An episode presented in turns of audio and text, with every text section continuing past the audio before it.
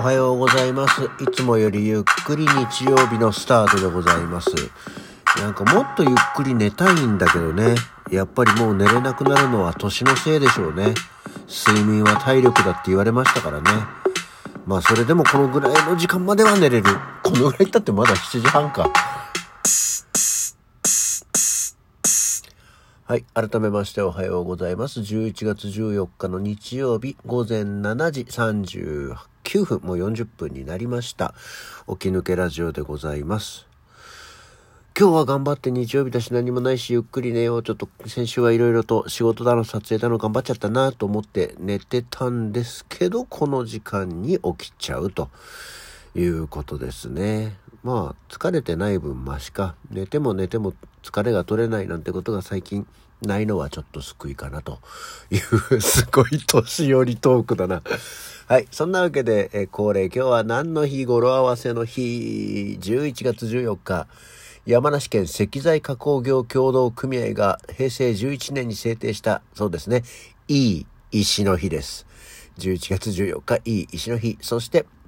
中部日本プラスチック製品工業会が制定した、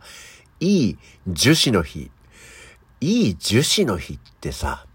いいけど、うん、なんか、樹脂の良し悪しがわからないですよね。そして、えーアンチエイジングの日。えーこれは特定非営利活動法人のアンチエイジングネットワークが2007年にいい年の日、えーこれも語呂合わせでしたね。いい年の日と読む語呂合わせから、えーアンチエイジング。いい年の日だったら別にアンチなエイジングじゃなくてもいいんじゃないかとは思うんですけど、アンチエイジングの日。そして11月14日、医療施設支援事業を展開する株式会社 D プラス、会社がやってましたね。制定しました。医師に感謝する日。いい、あ、違うね。これでもね、いい医師なのかと思ったら、11が人と人、患者と医師の結びつきを表し、14が医師を意味する語呂合わせから、患者と医師によってより良い医療を進めることが目的、お世話になっている主治医に感謝の気持ちを込めてハンカチを送ろうと提案しているという、えーいい医師の日ではありませんでしたが、医者に、医師に感謝する日。感謝はしてるよね。だってさ、お医者さん、病気や怪我になった時、お医者さん行かないと治んないんだからさ、そりゃ治った時には感謝しますよね。はい。そんなわけで、ハンカチを送られてもお医者さんも困っちゃうよね、とは思いますけど。そして、え、1 11月14日、今日も結構いろいろあるね。いい投資の日です。えー投資をしてください。もうこれに関しては、もうなんかね、わかんないや。そして、いい上司の日ですね。いい上司、上司、重視を上司と読むのは結構きつい気がしますが。というような感じで、今日も意外とやっぱり11月はね、いいなんとかの日が多いので、語呂合わせが多いでございますね。はい。えーそういえばそうそう、昨日、あの、今日は何の日の時に言わなかったです。昨日はうちの娘さんのお誕生日でした。ね。中学2年生おめでとうっていう感じで、はい。じゃあ、抱負は何って言ったんですけど、抱負抱負とか言って抱負って将来何になるかってことみたいな。違うよ。この1年間どうやって生きるんだよっていう話をした時に、うん、頑張って生きますって言って。頑張って生きますってどういう意味ってえ死なないっていう意味って言ってました。頑張って生き延びていくそうです。まあ、頑張っていただきたいと思いますけどね。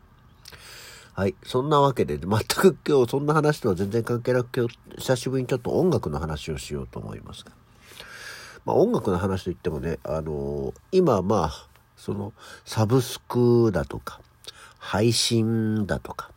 音楽も結局デジタルデータ化していくじゃないですか。で、もちろんその、画像データとしてジャケットなんかがあったりするわけなんですけども昭和時代のおじさんは当然レコードアナログレコード当時はアナログとは言わなかったがレコードの時代から CD を経て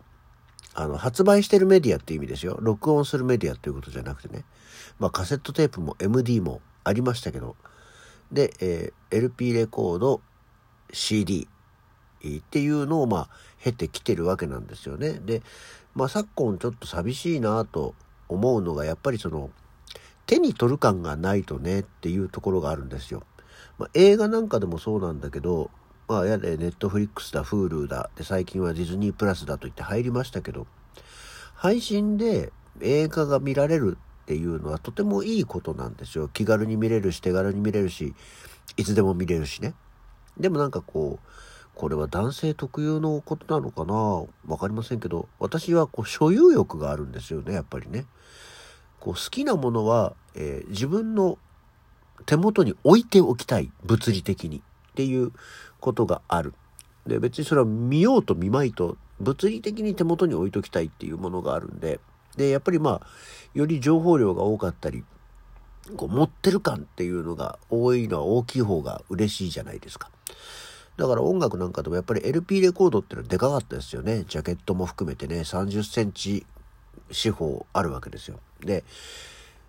うん、ジャケットワークというか、まあ、音楽本体そのものじゃなくても、例えばジャケットが凝ってたりとか、見開きになってたりとか、ブックレットがついてたりとか、で、歌詞カードがついてたりとかっていうような、こう、おまけ部分っていうのもたくさんあったわけですよね。で、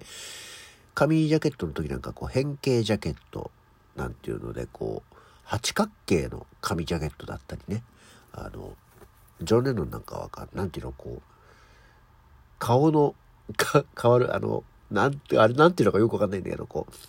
横3つにこう写真がパタンパタンって幼稚園の時にもなんかにも作る絵代わりのするようなジャケットだったりあのキラキラ 3D シールみたいのが貼ってあったりとかっていうようなことがあったりとかね、えー、LP レコードの時はしてましたよね。で、CD になってくると当然、まあちょっとプラスチックのジャケットになっちゃうんで、ある程度ジャケットの自由度っていうのは減ってきてるんですけど、その分、例えばその音の内容の方に、いわゆるボーナストラック、おまけのボーナストラックがついてたりとか、あとは、これあんまりないんですけど、シークレットトラック。まあこれ、レコードの時にもね、例えば、その、それこそビートルズの話ばっかりしますけど、ビートルズなんかは、シークレットトラックっていうか遊びトラックで LP レコードって一番最後曲が終わって一番最後のところにこうぐるぐるぐるぐるぐるぐるぐるぐるずっとあの回るこうずっと回転する溝があってそこのところにも本来だったら無音のところに音を入れて延々にこうちょっとなんか変な声が、変な声がって言うと怖いみたいですけど、面白声がずっとこう延々にループして流れ続けるみたいなのを入れたりとか、犬にだけ聞こえるあの犬笛の周波数の音を入れて犬にも聞いてもらえるレコードを作るみたいなことをやってたりしたんですけど、で、CD の時代になるともう、それはボーナストラックって言うと、まあ、どうしてもね、プレイヤーに入れると何曲ってこう数字が出てくるから、隠せはしなくはなってきてたんですけど CD の中にもシークレットトラックっていうのがあってその実際に紹介されてない。で曲順で言うと例えば10曲入りの CD だと11曲目に入ってるとか12曲目に入ってるっていうことじゃなくてこう私実際それは所有してないんであれなんですけど CD プレイヤーを入れます。で1曲目を巻き戻す。あの先送りのボタンとか巻き戻しボタンとかあるじゃないですか。デジタルでも。それでやると、その、マイナス1曲目とか、マイナス2曲目っていうところに、あの、曲を入れてあるシークレットトラックっていうのがあったりとか、この曲1曲がすげえ長いなーと思って、こう、時間を見ると、8分ぐらいある曲なんだけども、まあ、音楽聴いてる時って別にそのデジタル表示の時間をずっと見てるわけじゃないじゃないですか。で、最後の曲なんかでこう、終わってシーンとして無音だなと思って、あ、終わったなと思ってみると、まだタイマーが動いてて、こう、一曲終わって合間に3分ぐらいの空白があった後に、もう一曲入ってるとかっていうようなことで、工夫を凝らしていろいろ、こう、遊びのトラック、遊びの曲遊びって言ってもね、その、秘密の曲、おまけの曲が入ってたりすることが CD 時代にはあったんですよね。